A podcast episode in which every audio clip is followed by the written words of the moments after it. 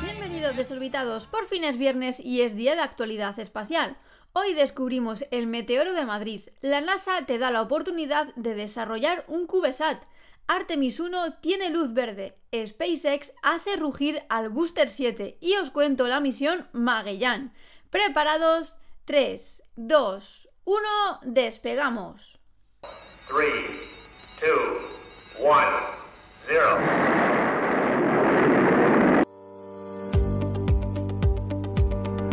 bola de fuego avistada sobre Madrid ha desenterrado su ascendencia astronómica.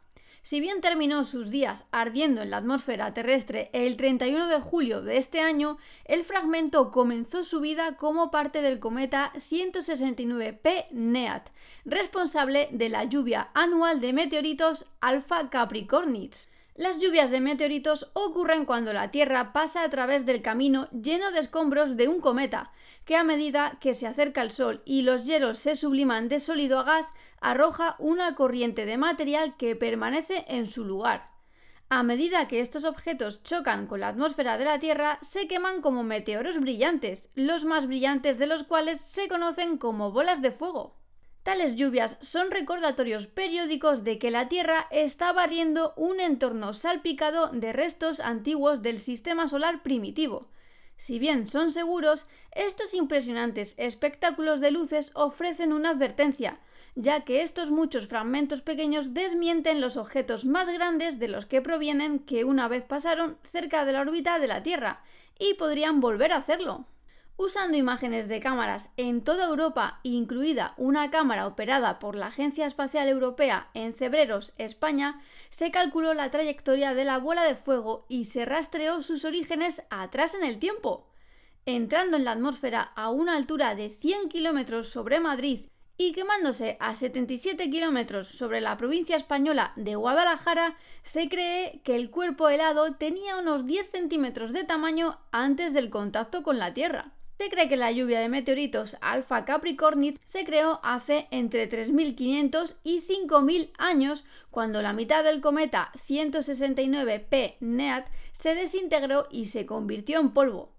El cometa en sí se habrá formado al mismo tiempo que nuestro sistema solar, hace unos 4.600 millones de años. El rastro polvoriento de este antiguo cometa se ha desplazado hacia la órbita de la Tierra creando meteoros poco frecuentes pero razonablemente brillantes.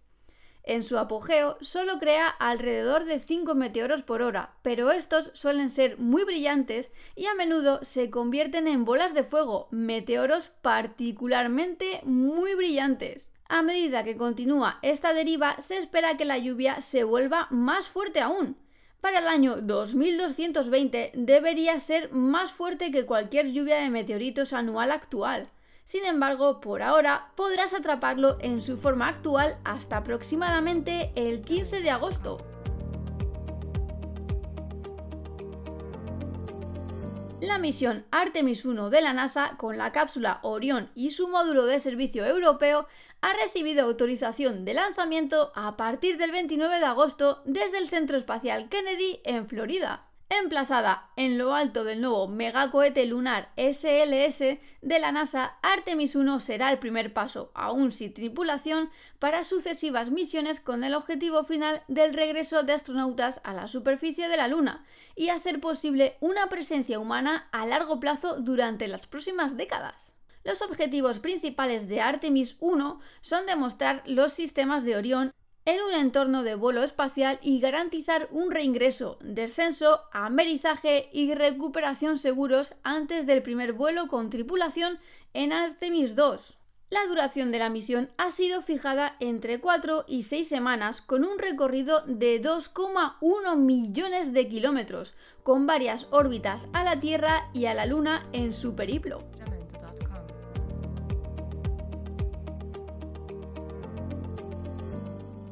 SpaceX encendió un propulsor Super Heavy en la plataforma de lanzamiento este martes por primera vez, marcando un granito en el desarrollo de su sistema de transporte en el espacio profundo Starship. El Super Heavy en cuestión, un prototipo conocido como Booster 7, está programado para lanzarse en el primer vuelo de prueba orbital del programa Starship en los próximos meses. La prueba, que tuvo lugar el martes por la tarde en las instalaciones de Star Base de SpaceX en el sur de Texas, involucró solo uno de los 33 motores Raptor de Super Heavy. El motor se encendió mientras el Booster 7 permanecía anclado al soporte de lanzamiento orbital, en una prueba conocida como fuego estático. SpaceX también probó su vehículo Starship SN-24 y compartió la impresionante prueba en Twitter. El sistema Starship consta de Super Heavy y una nave espacial de etapa superior de 50 metros llamada Starship. Ambos elementos están diseñados para ser completamente reutilizables y ambos estarán propulsados por el Raptor de próxima generación, que es mucho más potente que el motor Merlin que usa SpaceX con sus cohetes Falcon 9 y Falcon Heavy. Los prototipos de la etapa superior de Starship se han lanzado antes, en vuelos de prueba que alcanzaron una altitud máxima de solo 10 kilómetros más o menos. Esos viajes involucraron vehículos con tres motores, la mitad de lo que lucirá la última nave espacial Starship La NASA ha anunciado una nueva ronda de oportunidades a través de la iniciativa de lanzamiento de CubeSat CSLI de la agencia para que los desarrolladores de CubeSat, incluidas las instituciones educativas, realicen investigaciones científicas y demostraciones de tecnología en el espacio y contribuyan a los objetivos de exploración de la agencia.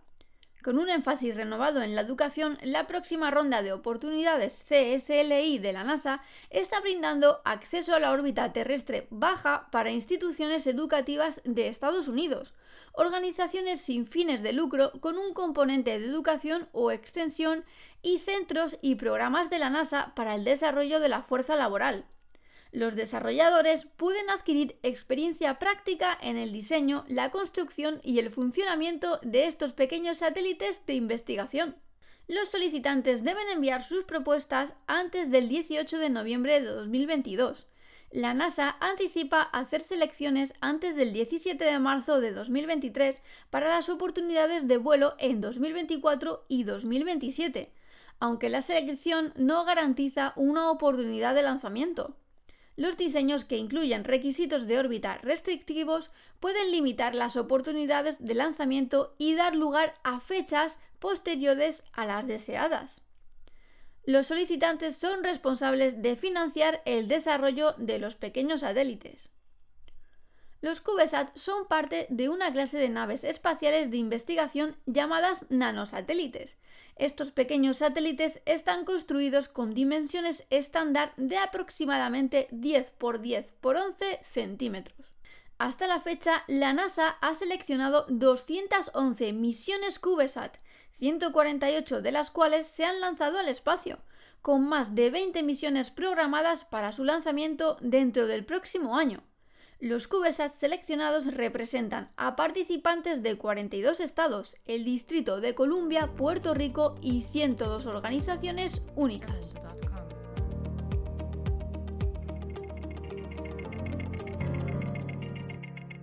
Magellan, que lleva el nombre del explorador portugués Ferdinand Magellan, fue la primera sonda espacial lanzada por los Estados Unidos en casi 11 años y también la primera sonda lanzada por un transbordador espacial.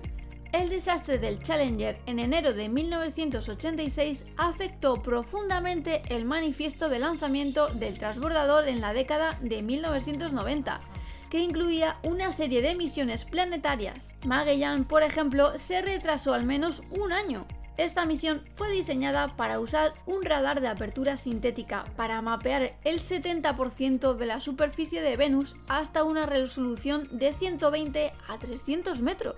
El autobús básico se ensambló utilizando piezas de repuesto sobrantes de varias misiones anteriores, incluidas Voyager, Galileo, Ulises y Mariner 9. Magellan fue desplegado por la tripulación el 5 de mayo de 1989 desde la bahía de carga del transbordador espacial Atlantis. Después de tres correcciones de trayectoria en ruta, Magellan llegó a la órbita de Venus el 10 de agosto de 1990. Seis días después de entrar en órbita, Magellan sufrió un corte de comunicaciones que duró 15 horas. Después de una segunda interrupción de 17 horas, el 21 de agosto de 1990, el terreno envió un nuevo software preventivo para restablecer el sistema en caso de tales anomalías. A partir del 15 de septiembre de 1990, la nave espacial comenzó a enviar imágenes de radar de alta calidad del terreno de Venus que mostraban evidencia de vulcanismo, movimiento tectónico, vientos turbulentos en la superficie, millas de canales de lava y cúpulas en forma de panqueque. Magellan completó su primer ciclo de 243 días de mapeo de radar el 15 de mayo de 1991, proporcionando las primeras vistas claras del 83,7% de la superficie. La nave espacial devolvió 1.200 GB de datos, superando con creces los 900 de todas las misiones planetarias de la NASA combinadas en ese momento. En el verano de 1993, los controladores ordenaron a la nave espacial que descendiera a las regiones más externas de la atmósfera de Venus y luego utilizaron con éxito un método de oro frenado para circulizar su órbita. El contacto se perdió cuando se ordenó a la nave espacial que se sumergiera en la atmósfera para recopilar datos aerodinámicos la nave espacial se quemó en la atmósfera de Venus unas 10 horas después de una de las misiones al espacio profundo más exitosas. Magellan descubrió que al menos el 85% de la superficie de Venus está cubierta por flujos volcánicos. Los datos de la nave espacial sugirieron que a pesar de las altas temperaturas de la superficie y las altas presiones atmosféricas, la falta total de agua hace que la erosión sea un proceso extremadamente lento en el planeta. Como resultado, las características de la superficie pueden persistir durante cientos de millones de años. Además, la nave espacial descubrió que fenómenos como la deriva continental no son evidentes en el planeta. Sus imágenes contribuyeron a los mejores mapas de radar de alta resolución de la superficie de Venus hasta la fecha, mejorando las imágenes devueltas por los soviéticos Venera 15 y 16 en la década de 1980. Y hasta aquí el programa de hoy, desorbitados. No olvides de pasarte por fuera de cada día para enterarte de todo lo que acontece en el sector espacial. Y nos vemos por YouTube. Hasta la semana que viene, desorbitados.